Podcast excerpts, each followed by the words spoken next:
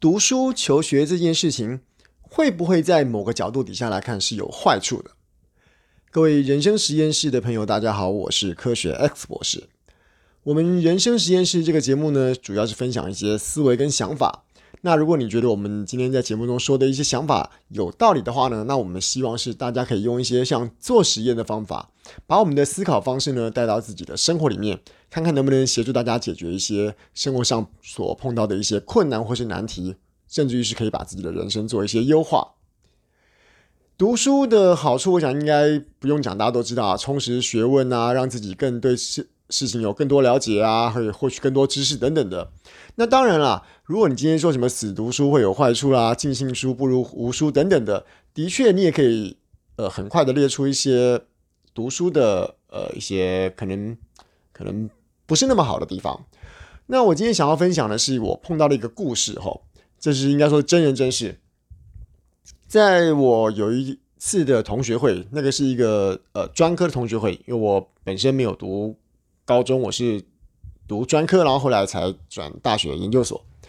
那我在某一次这个专科的同学会里面，然后当然我们不是全班都到齐，只有部分的人到齐。那里面有一个同学 A 好了。他刚好呢，跟我们专科的另外一群朋友也有另外一群的同学会，等于说我们这个同学会跟其他同学会，并不是每一次大家都会聚在一起，就是比较熟的几个嘛，哈。结果呢，我们同学 A 呢，刚好在另外一群呃比较跟我们接触比较少的同学里面呢，碰到了另外一个呃不常联络的同学。那那个不常联络的同学呢，在其实他没有跟我们跟我们一起毕业，他在读书的过程中。就因为这个一些不太好的这个暴力事件啊，打架的事件，就被学校给退学了。那听说是这样子，他在被学校退学之后呢，去读了另外一个学校，那也因为类似的事件，又被下一间学校给退学一次，转到第三间学校去。那事情也真的凑巧了，无三不成理。他到了第三间学校之后，也听说是类似的，也是打架暴力事件，又被。第三间学校给退学了。好了，那我们听到这个故事，听到这边的时候，当然我今天你看到我今天的标题，大概也知道了，他就是我标题上面写的，现在有五亿身价的这个人。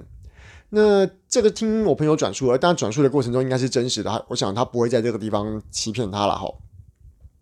他转述了一句让我们现场的人觉得有点震惊的话，就是那位身价五亿的同学他自己有说啊哈，他如果回首。这一辈子里面，最最想要感谢的人，他真的想要感谢的是把他开除的那个教官。当然啦，今天我们今天不是说，哎，把人开除是好事啦，或者是说我们今天不读书就一定是有好事。我们今天回头来看一下哈，我没有说被学校开除一定会一定会哦飞黄腾达，被学校开除就很有机会可以百万身价。千万身价，或者是说读书一定是不好。可是我想要换个角度来看的是说，今天如果一个已经飞黄腾达、已经赚大钱的人，他反过头来回首这段人生，他居然觉得还好，他今天是被退学了，不然可能不会有今天的成就跟今天的表现。那我们从这个角度来看的话，是不是或许真的存在了某一些想法跟某一些思路，可以代表说，读书在某些方面的确是会有缺点的。那当然我不是他，而且我也没有跟他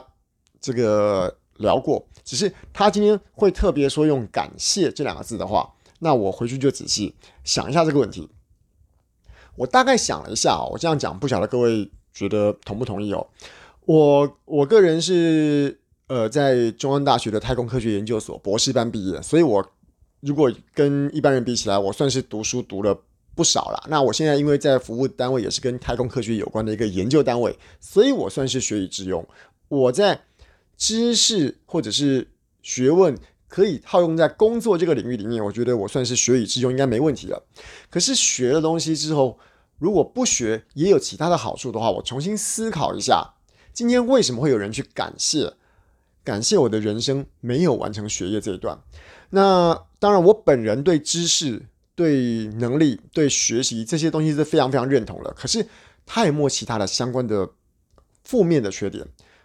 我想了半天，我想到了一个。我们今天说啊，哈，我念专科专科大概是就是国中毕业之后念专科，那大部分的人专科到大学这个时代，他所经历的年纪差不多大概就是从十三岁到二十二岁这个这个期间。你仔细想一下哦，这段时间拿来读书是没有错，绝对是一个读书里面最好的一个时间。可是呢，换过一个时间来想，换过一个角度来看。这一段时间也是我们人生里面最有产能的时间。我们今天回想一下我们的大学生活，你从十八岁到二十二岁，你是不是很多时候会有今天哎努力、认真、熬夜，为了交报告，可能有几天熬夜晚睡，或者是呢，你可能为了某个考试，你可能熬夜读书读了很多天，又或者啦，你可能是为了玩，也有可能嘛，你去唱歌完了之后，隔天又去夜游，夜游结束之后，隔天又去哪里玩过夜的。十八岁到二十二岁中间这段时间，就是我们的人生里面精力最旺盛的这段时间。这段时间，不论是你把你的精力拿来读书、交报告，甚至于是你把它拿来玩，都可以有一个很大很大的产能，做出一一个一个轰轰烈烈的事情，好吧？或者做出一件不太容易达成的事情。那我先讲，我还是没有否定求学，没有否定。读书没有否定知识，只是我今天说，如果以我这个以前专科朋友这位五亿身家人来讲的话，如果我们从他的角度来看，他今天在专科肄业之后，马上投入职场工作，然后看到很多外面的世界，我们是不是可以想想看，今天我们把人生中最有产能、精力最旺盛的这个十八到二十岁、二十二岁的期间，你拿来做什么事？如果你拿来读书、拿来考试，的确你有可能。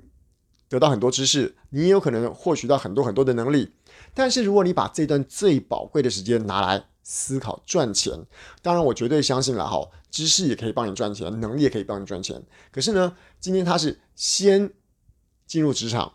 先了解他需要碰到的什么问题，而在整个职场里面解决问题、面对问题的过程中，再把他解决问题、面对问题所需要的能力一个一个给学回来。跟我们今天学了很多知识，学了很多能力之后，再去找这个能力要应用到哪个公司、哪个单位，是不是一个不一样做法？也就是说，他把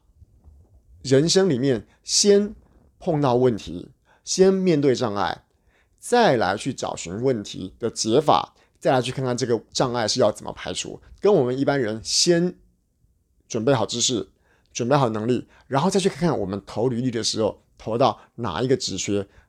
这个是不是有个不太一样的过程？而再者，另外一件事情，我还是再次强调，我没有否定知识，没有否定求学，没有否定这个学习的重要。只是这些事情，如果刚好发生在我们十八岁到二十二岁，我们人生最有产能、最可以熬夜、最可以为一件事情全力义无反顾、体力又最好、付出热情的时候，你把这个是这个这么珍贵的宝贵的一段时间拿来读书、考试、交报告，或者是玩。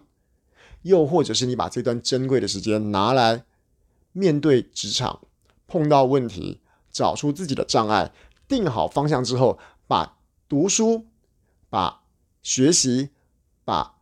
求取知识这些事情稍微往后面放一点点的话，那你的人生很可能就会走出一条完全不一样的路来。所以，我还是强调，我今天并不是说人被退学了，或者是人没有读书一定会有好，只是我今天说的，如果我们今天。真的要去剖析一下我的五亿身价的朋友为什么会感谢人生中可以有一段被退学的经历的话，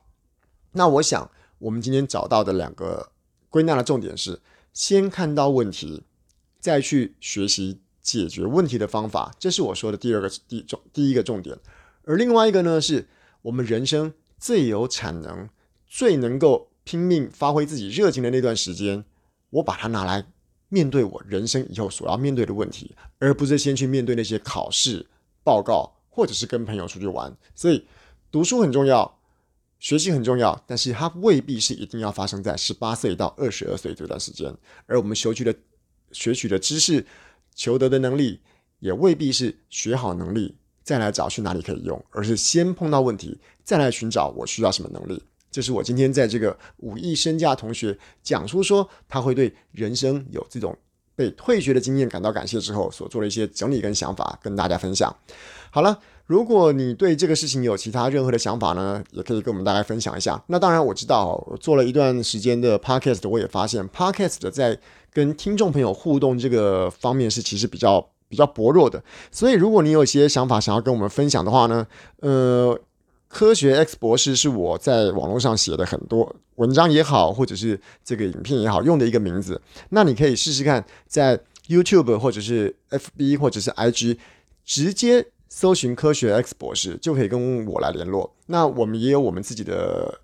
email，我的 email 直接就是 Doctor X，就是 D O C T O R X，然后数字的九零零零，那后面就是小老鼠 gmail.com。如果你有任何想法的话，也欢迎您来跟我们一些做一些互动跟联系。那我们今天的节目就大概到这个地方。那如果你对我们这种节目的内容、这个思考方式或者是一些想法，觉得也觉得跟你的一些思考逻辑蛮符合的话，那也欢迎您继续追踪我们人生实验室这个频道。那我们今天的节目就到这个地方喽，拜拜。